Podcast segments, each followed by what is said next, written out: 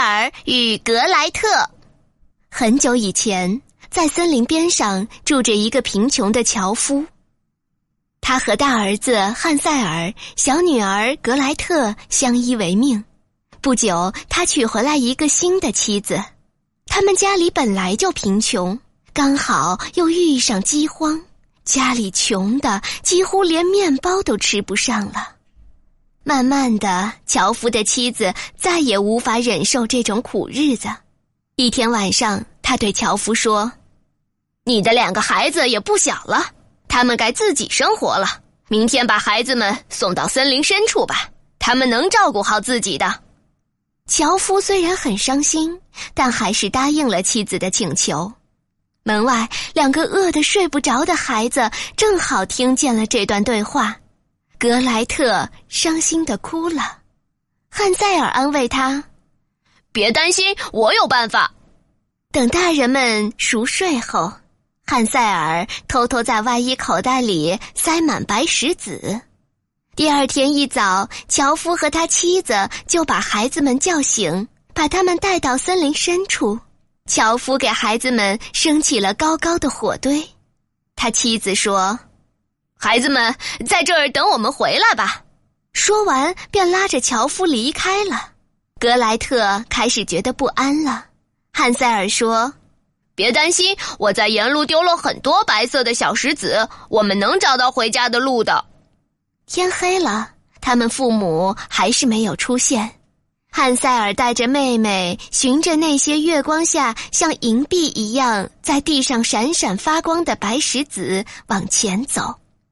终于，他们在清晨回到了家门口，看到孩子们，樵夫喜出望外。满怀愧疚的跑上前去，紧紧的把他们抱住，而他的妻子只是冷冷的说道：“你们怎么在森林里睡了这么久？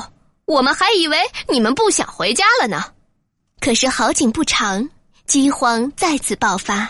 一天晚上，樵夫的妻子说：“明天再把孩子送到更深的森林里去吧，这样他们就没办法找到回来的路。”食物都没了，我们连自己都养不活了。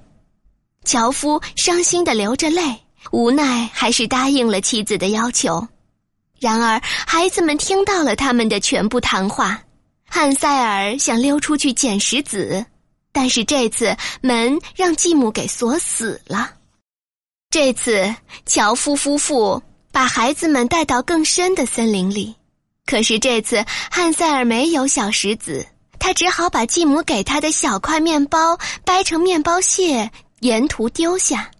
等父母离开后，他们准备沿着面包屑往回走的时候，发现面包屑已经被各种小动物吃掉了，他们没办法找到回家的路了。这时，一只通体雪白的鸟儿飞到了他们跟前，引吭高歌，好像示意他们跟他走。两兄妹跟着鸟儿一直往前走，走了好一段路，突然发现前面出现了一座小房子。更让人惊讶的是，这房子是用香喷喷的面包做成的，房顶上还盖着厚厚的蛋糕，窗户是明亮的糖块。让我们尽情吃吧，汉塞尔说：“我们要美美的吃上一顿了。我要吃蛋糕房顶。”格莱特，你吃窗户吧，它的味道肯定美极了。说着，他爬上去掰了一小块房顶下来，津津有味的吃着。格莱特靠在窗前，一边舔着糖做的窗户，一边说：“ 这糖真好吃。”汉塞尔特别爱吃蛋糕，于是拆下一大块房顶来吃了起来。格莱特也干脆拆下一小扇小圆窗，坐在地上慢慢享用。这时，突然从屋子里传出一个声音：“谁在啃我的小房子？”孩子们边吃边回答道：“是风啊，是风，是天堂里的小娃娃。”突然，房子的门开了，一个拄着拐杖的老婆婆走了出来。汉塞尔和格莱特吓了一跳，拿在手里的食物也掉到了地上。老婆婆晃着头说：“好孩子，是谁带你们到这儿来的？来，跟我进屋去吧，这儿没人会伤害你们。”老婆婆把两兄妹领进屋，并给他们准备了一顿丰盛的晚餐，有牛奶、糖饼、苹果，还有坚果。等孩子们吃完了，他又给孩子们铺了两张白色的小床。汉塞尔和格莱特往床上一躺，马上觉得是进了天堂。第二天，老婆婆露出她的真面。原来她是个邪恶的老巫婆，她把汉塞尔关了起来，然后强迫格莱特做各种粗重的家务活。就这样，几个月过去了。一天，汉塞尔偷偷的告诉格莱特：“我已经把锁弄坏了，你去把巫婆的魔杖和魔笛拿来，这样她使不了魔法，我们就可以逃走了。”于是，格莱特按照哥哥的吩咐。悄悄拿来这两样东西，趁巫婆不注意，他们就逃出去了。可是兄妹俩刚走出不远，就被巫婆追上了。汉塞尔急中生智，用魔杖把自己变成一个湖，把妹妹变成在湖上游弋的天鹅。老巫婆来到湖边，往湖里扔了些面包屑，想把小天鹅骗过来。可是小天鹅就是不过来，最后老巫婆只好空着手叹着气走了。两兄妹恢复原样，继续赶路，可是很快又被巫婆追上了。这次汉塞尔把妹妹变成荆棘里的一朵玫瑰，自己变成了吹笛手，坐在玫瑰旁。巫婆来到荆棘旁，想采玫瑰。可是汉塞尔吹起了魔笛，巫婆听到魔笛，便不由自主的在跳起舞，被荆棘刺得浑身是伤，最后牢牢的缠绕在上面，动弹不了。于是兄妹们再次脱险了。两兄妹累坏了，在靠近森林的草地上找到一棵空心树，就在树洞里躺了下来休息。就在他们睡着的时候，老巫婆又追了上来。她一看到自己的魔杖，就马上抓住它，把汉塞尔变成了一头小鹿。格莱特醒来后，看到汉塞尔变成了一头小鹿，伤心的哭了起来。他把自己的金色项链戴到小鹿的脖子上，然后又扯来干草，编了一根草绳，套上小鹿的脖子。他对小鹿说：“亲爱的哥哥，无论我去到哪里，都不会丢下你的。”一天，他们来到一个小屋子前，这里没有人住，于是他们便住了下来。每天早上，他会出去采摘一些坚果和浆果来充饥，再去为他的哥哥采来很多树叶和青草。两兄妹就这样在森林里生活了许多年。格莱特已经长成了一位美丽的少女。有一天，国王到这儿来打猎。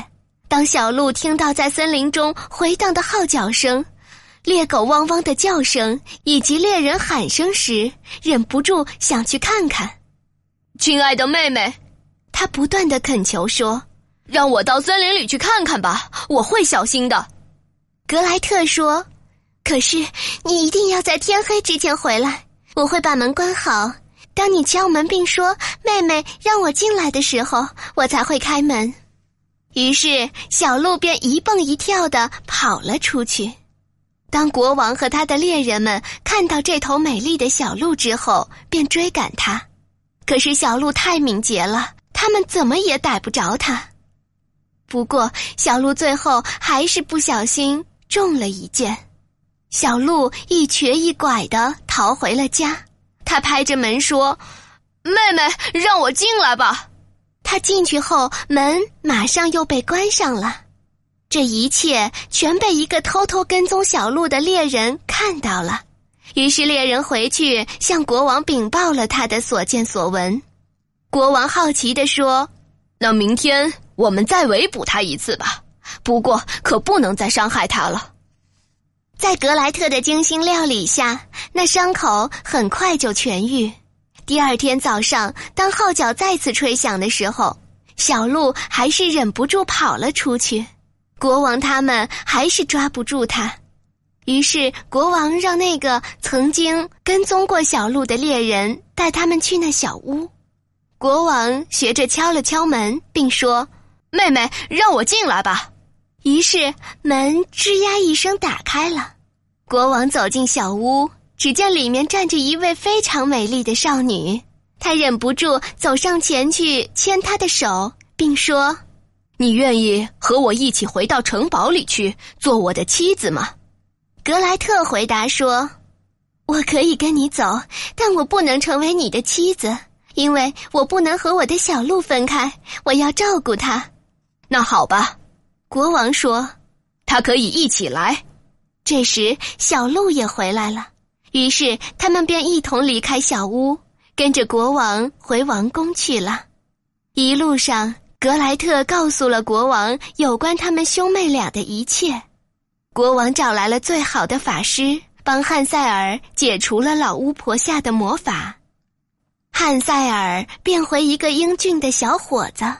国王还将机智的他封为大臣。对于这一切，格莱特非常感动，便答应了成为国王的妻子。于是，国王和格莱特举行了盛大的婚礼。格莱特的父亲和继母都被邀请了。善良的两兄妹原谅了他们的恶行，从此大家都过上了幸福的生活。